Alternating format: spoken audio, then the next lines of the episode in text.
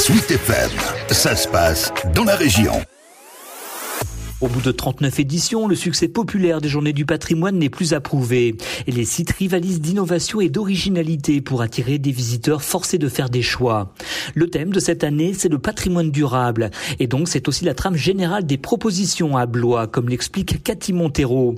Elle est conseillère municipale déléguée au patrimoine historique. On a voulu axer également les Journées européennes du patrimoine, même si ça paraît un peu étrange, parce que le patrimoine, c'est quelque part un peu le passé, mais c'est également penser notre ville de demain, y réfléchir pour qu'elle soit effectivement dans euh, l'esprit du renouvellement durable. Et comment cela se concrétise-t-il? Il y a non seulement une sensibilisation à nos différents paysages, notamment une balade sur euh, les sites patrimoniaux, mais également sur les bords de Loire. On va avoir également des actions conjointes avec l'Observatoire Loire qui fête ses 30 ans. Et là, effectivement, aussi une réflexion sur nos paysages de Loire et donc un patrimoine durable pour le futur. Sur cette thématique, les territoires vendômois ne sont pas en reste.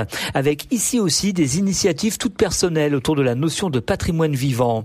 Claire Granger est vice-présidente de l'aglo vendômoise en charge de l'action touristique. On a les Hauts de Montrieux qui exceptionnellement ouvriront leurs portes et on pourra avoir la possibilité de voir une démonstration d'élévation d'un mur en moellon. Donc ça, c'est vraiment typiquement des animations qui expriment en fait ce qu'est le thème de cette année, à savoir la transmission de notre patrimoine, mais dans le temps, c'est-à-dire qu'on a hérité de ce patrimoine et on essaye de le conserver et de le faire passer aux générations qui seront après nous. Et bien sûr, ce n'est pas tout. Beaucoup d'animations, d'expositions, de danse, et notamment dans des sites comme euh, Lavardin, qui est le plus beau village de France, bien sûr à Vendôme, à Montoire. Et dans le Perche aussi, notamment dans sa capitale, Nogent-le-Rotrou, où là aussi on fait vivre son patrimoine. Catherine Catesson est maire adjointe à la culture. On essaye autant que faire se peut de coupler ces visites avec des animations euh, culturelles parce qu'on se dit que par le biais de la culture, ça peut amener des personnes à découvrir le patrimoine et à l'inverse, des gens qui viendraient visiter le patrimoine pourraient aussi euh, s'ouvrir à d'autres formes de culture que sont le théâtre, la musique et autres festivités. Et le temps fort ce week-end à Nogent-le-Rotrou, c'est le lancement de la mise en lumière de l'hôtel de ville dans le sillage des travaux réalisés sur la place Saint-Paul. La mairie étant elle-même un vieux bâtiment qui a une histoire, donc c'était aussi l'occasion pour les Nogentais et les visiteurs de découvrir de façon un petit peu différente ce bâtiment grâce à la mise en lumière. Les journées européennes du patrimoine, c'est jusqu'à ce dimanche soir partout en France.